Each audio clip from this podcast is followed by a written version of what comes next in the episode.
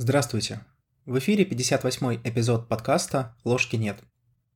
И в этом эпизоде мы поговорим про так называемый космологический аргумент в пользу существования сверхъестественного. Вообще, наверное, это один из самых интересных аргументов, потому что его достаточно просто понять, даже в разных версиях, в том числе и современных.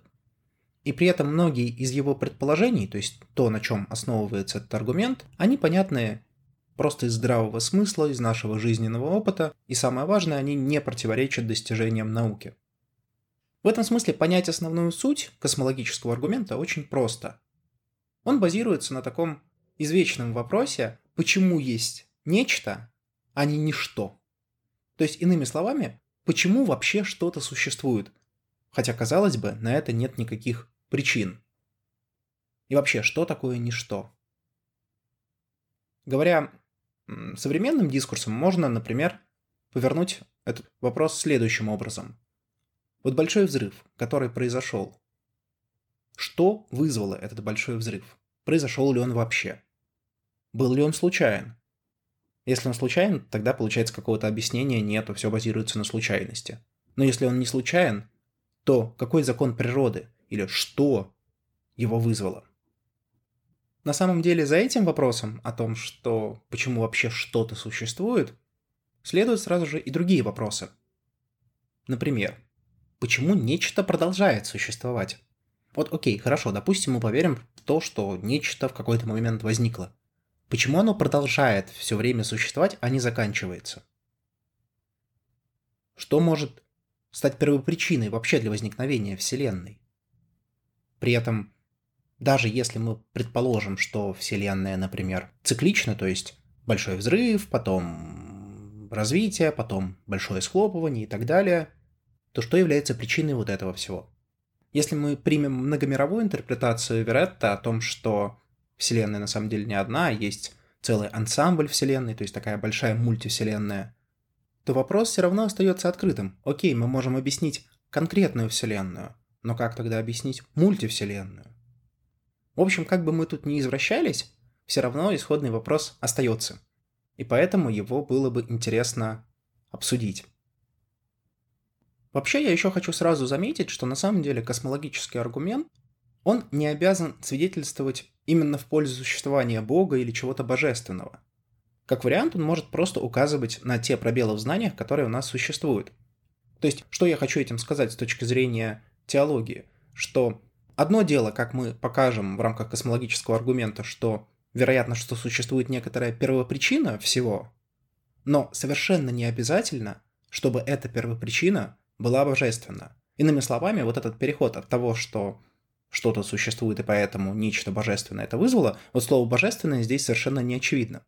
Поэтому, когда мы будем рассматривать космологический аргумент, мы сделаем несколько этапов, и в том числе одним из этапов будет аргументация, почему это нечто сверхъестественное. Это не такая простая вообще вещь. Теперь давайте более предметно. Вообще, космологические аргументы разделяются на несколько типов. Ну, что и логично, они могут вытекать, исходя из разных законов, исходя из разных линий аргументации. Важно понять, на чем мы можем основывать вообще какие-либо доказательства. Один из вариантов – это основывать доказательства на принципе причинности – о том, что у любой вещи всегда есть причина. Это, в общем и целом, очень легко вытекает из нашего жизненного опыта. Мы всегда предполагаем, что если нечто произошло, например, яблоко упало на землю, то есть какая-то причина, которая вызвала это событие. И в общем и целом наука за 19, 20 и часть 21 века хорошо показала, что так или иначе мы можем объяснить, объяснить причинно абсолютно любое событие. И в этом смысле принцип причинности крайне важен как для науки, так и для нашей обыденной жизни. Представьте себе жизнь, когда мы будем предполагать, что все происходит случайно. В этой жизни очень сложно противостоять неопределенности, очень сложно строить какие-то планы. Очень похожим на это является другой принцип, который тоже можно использовать вместо принципа причинности. Это принцип необходимой причины. Вот здесь добавляется вот это слово «необходимо». Да, это, конечно, чисто философские спекуляции, но вот философы разделяют вещи на две категории. Есть категория необходимых вещей, а есть категория случайных вещей. Необходимые вещи — это те, которые обязаны были быть такими, какими они есть. То есть они обязаны существовать и обязаны существовать именно такими, какими они имеются. Ну вот, например, свойства атомов, они необходимы, они вытекают из закона физики, и вот они такие, какие они есть. С другой стороны, какие-то отдельные вещи могут быть и случайными. Например, ну, это тоже очень спекулятивный вопрос, есть ли вообще случайность в мире или все сугубо детерминировано, и тут очень много споров ведется, в особенности в рамках квантовой механики, в том числе и на научном уровне. Ну вот, исходя из бытового какого-то смысла, например, мы спросили что-то у человека или попросили что-то сделать, человек может согласиться, может не согласиться. Вот некоторый элемент случайности, как вариант, привязанный к сознанию, можно предположить. Или же, если кто-то хочет что-то более строгое, ну, вот редукция волновой функции, которая может произойти, может не произойти, в зависимости от набора условий. Или, например, если не изменяет память, а, радиоактивный атом, когда испускает какую-то частицу, он испускает ее в случайный момент, плохо помню эту историю, но, в общем, какая-то случайность так или иначе может быть. И вот события, которые продиктованы такой случайностью, они случайно, они могли бы произойти, а могли бы и не произойти.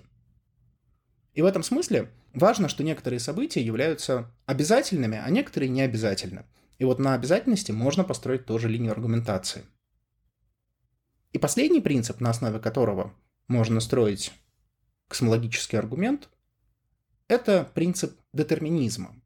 Вот опять же, вы можете на самом деле очень запутаться на тему того, что все эти принципы очень похожи друг на друга. Но вот какое здесь есть важное различие? Вот в предыдущих двух принципах, принципа причинности и необходимой причинности, там совершенно не важно, в каком порядке расположены вещи. Порядке в смысле по времени. То есть, конечно, мы интуитивно считаем, что прошлое определяет будущее.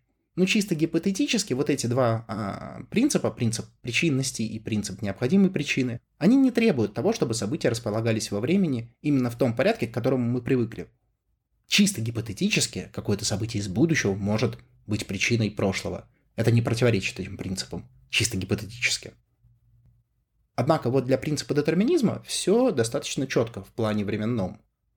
Принцип детерминизма утверждает, что текущее состояние Вселенной или какого-то объекта конкретного, определяется его предыдущими состояниями, предыдущими по времени. Это, в принципе, очень логично вытекает из наших таких представлений жизненных, что вот в прошлом что-то произошло, и это сформировало то настоящее, в котором мы находимся. В общем, немножко я запутал, но для чего я это сделал? Для того, чтобы показать, что вот даже, казалось бы, сама по себе причинность, она имеет разные грани и разные аспекты. Где-то требуется временная характеристика, где-то не требуется. И в зависимости от этого строятся разные космологические аргументы. Это действительно важно, потому что часто вы можете услышать критику на одну из версий космологических аргументов, которая неприменима к другим. Ну, да ладно. Давайте перейдем уже к конкретике. Первый пример, который я бы хотел привести, он чисто исторический, однако, как мне кажется, до сих пор вполне актуальный. Это пример э, доказательства Фомы Аквинского, который он приводит в своей сумме теологии. Аргумент на самом деле очень простой. Что говорит Фома? Первое. Он говорит о том, что существуют вещи, чье существование случайно. То есть они как могли быть, так могли и не быть. Второе. Он говорит, что существуют вещи, чье существование необходимо. Ну, то есть оно обязано быть, и никак иначе. Далее. Он говорит, что все необходимое либо имеет причину своей необходимости в чем-то еще, либо нет. Ну, это, в общем-то, логично. Либо имеет причину, либо не имеет. Но представим себе ситуацию. Все необходимое имеет причину, значит, некоторое событие вызвано другим событием. Значит, то другое событие вызвано еще каким-то событием и так далее. Но бесконечной цепочкой, говорит Фома, вот такой причинности существовать не может. А цепочка такая получается. Что делать? Фома здесь делает вывод. Значит, есть некоторая вещь, у которой причина будет как раз находиться в ней самой, чтобы эта цепочка бесконечно оборвалась. Чтобы не было так, одна вещь вызвана другой, другая третья, третья четвертая, четвертая пятая и так далее до бесконечности. Нет, говорит Фома. Бесконечных последовательностей в природе не бывает. А значит, это должно где-то остановиться. А где оно может логически остановиться? только там, где причина будет в самой вещи. Таким образом, мы получаем, что существует некоторая вещь, которая имеет причину своего существования в самой себе. Вот эту вещь Фома и называет Богом. Важно, что Фома не только один аргумент использует вот про необходимость причины, но есть и другие аргументы у Фомы, например, про совершенство или про интенциональность или целеполагание вот таких э, вот последовательностей. Для чего это делает Фома? Он выводит не просто одну вот такую первопричину, он выводит множество первопричин, обладающих определенными свойствами. И потом говорит, что есть одна сущность, которая обладает этими всеми свойствами и решает возникшие парадоксы. А свойства эти все хорошо известны, просто такого общерелигиозного дискурса. Это всемогущество, все знания, первопричинность, все благости и так далее. То что я здесь хотел показать? С тем, что вот эти наши представления о чем-то божественном, они задаются не догматически, ну, дескать, в Библии так написано, и поэтому так. Вот Фома приводит очень хороший пример, как эти свойства можно вывести путем рассуждений. Как можно критиковать аргумент Фомы Аквинского? Ну, в конце мы разберем более подробно основные претензии ко всем космологическим аргументам. Но просто вот исходя из этого доказательства есть два сходу неочевидных момента. Первое. Почему в природе не может существовать бесконечных последовательностей? Да, это было бы несколько странно, потому что вроде количество атомов во Вселенной ограничено, сам размер Вселенной ограничен, ну и так далее, то есть Вселенная все-таки конечна. Но почему в этой конечности может не существовать чего-то бесконечного, тем более, что математика это вполне допускает, это совершенно не очевидно. И второй аспект, Фома предполагает, что есть какие-то случайные вещи. Как показала физика 20 и 21 веков, это тоже очень сильное утверждение, с которым многие из ученых могут не согласиться. Но ну, на самом деле подчеркну еще раз, что эта критика, о которой мы поговорим чуть позже, она на самом деле применима и к другим аргументам. Другой версией космологического аргумента является так называемый коломический космологический аргумент. Он, как ни странно, имеет тоже некоторую историчность, а именно его впервые придумали и обосновали мусульманские ученые, как ни странно, была целая плеяда очень сильных мыслителей, базировавшихся на Аристотеле, еще до Фомы Аквинского, которые в том числе предложили свой собственный вариант космологического аргумента. Я приведу пример версии, которую предложил Аль-Газали и которую цитирует Крейг. Аргумент состоит из трех частей. Первое. Каждая вещь которое существует, имеет причину для своего существования. Вселенная – это вещь, которая существует. Следовательно, есть причина ее существования. Точка. Вот три простых фразы, которые в общем и целом весьма непросто оспорить. Потому что действительно, каждая вещь, которая существует в силу принципа причинности имеет причину для своего существования. Более того, эта причина находится вне самой вещи, ну или мы можем предположить, что это так. Вселенная, очевидно, существует. Это просто самое очевидное следует из нашего опыта. Ну или как минимум мы существуем, или как минимум мы сомневаемся, как бы сказал Декарт. Но в общем и целом мы есть. Значит, что-то есть. И значит, есть причина для существования этого чего-то. Казалось бы, очень простой аргумент, как его критиковать. Но, тем не менее, критика существует. И самая сильная критика, наверное, принадлежит перу английского философа Юма. Ее, кстати, в том или ином виде цитирует Докинс. То есть вот ту аргументацию, которую он приводит в своей книге «Бог как иллюзия», на самом деле это не его критика, это критика, предложенная Юмом, причем в гораздо более упрощенном и не совсем корректном виде – что говорит Юм? Он говорит, что для того, чтобы объяснить Вселенную, совершенно не обязательно рассматривать ее как целое. Для того, чтобы найти причину чего-то целого, достаточно найти причину каждой из ее частей. А причину каждой из ее частей мы очень хорошо знаем. Собственно, наука этим и занимается, объясняет каждую конкретную вещь. Юм говорит, что, ну, в целом, если мы объясним каждую конкретную вещь, то мы объясним тем самым и целое.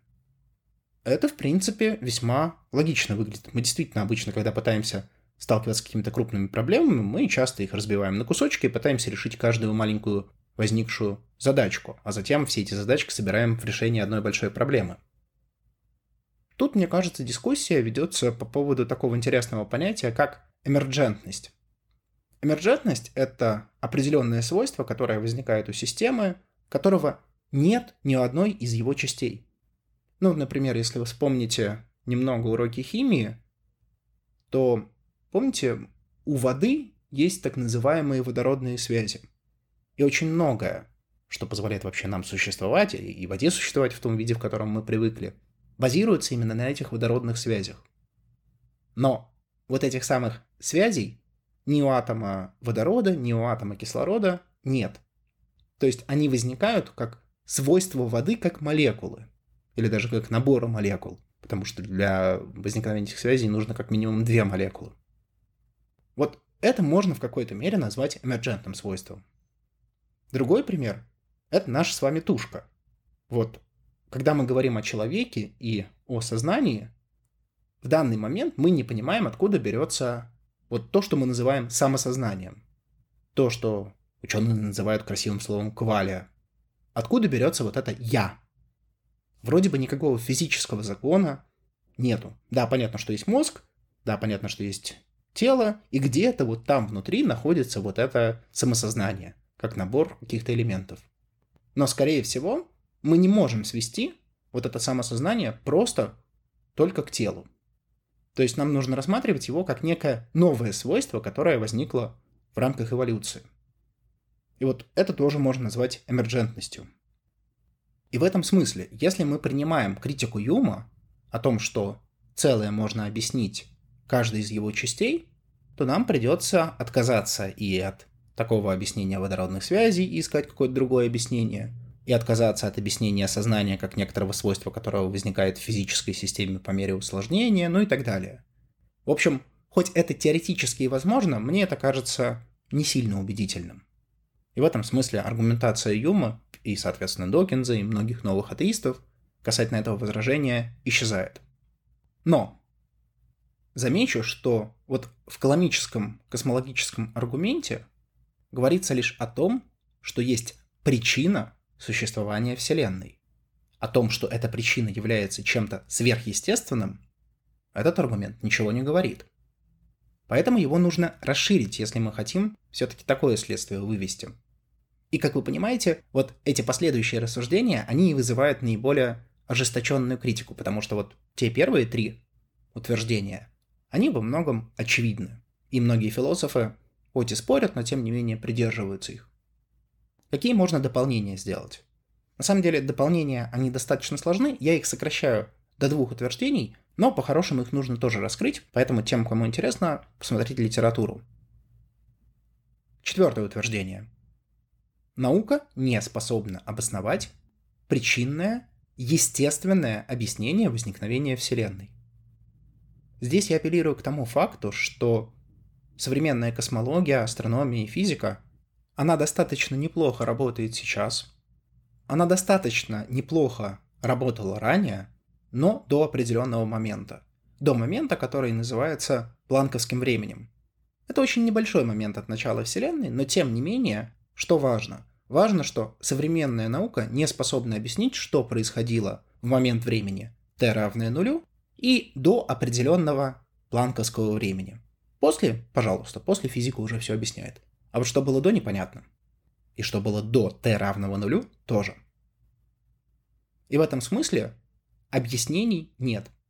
И очень хороший вопрос, возможно ли вообще объяснение того, что происходило до t равного нулю потому что ни пространства, ни времени не было, а потом все было сжато в точку, получается проблемка с плотностью, или наши модели неправильные, или наше представление неправильное. В общем, все сложно.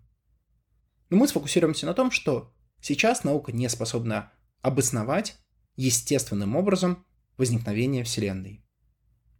Отсюда мы можем сделать простое предположение. Следовательно, причина возникновения Вселенной не является естественной. раз естественным образом объяснить невозможно. Значит, она неестественна, а как мы называем неестественное? Правильно, сверхъестественным.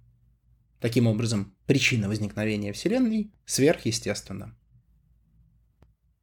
Вот это, собственно, полная версия каламического космологического аргумента, которая не просто утверждает о том, что у Вселенной есть первопричина, но и указывает на то, что, скорее всего, эта первопричина имеет неестественное происхождение, и поэтому логично ее искать вне естественных наук.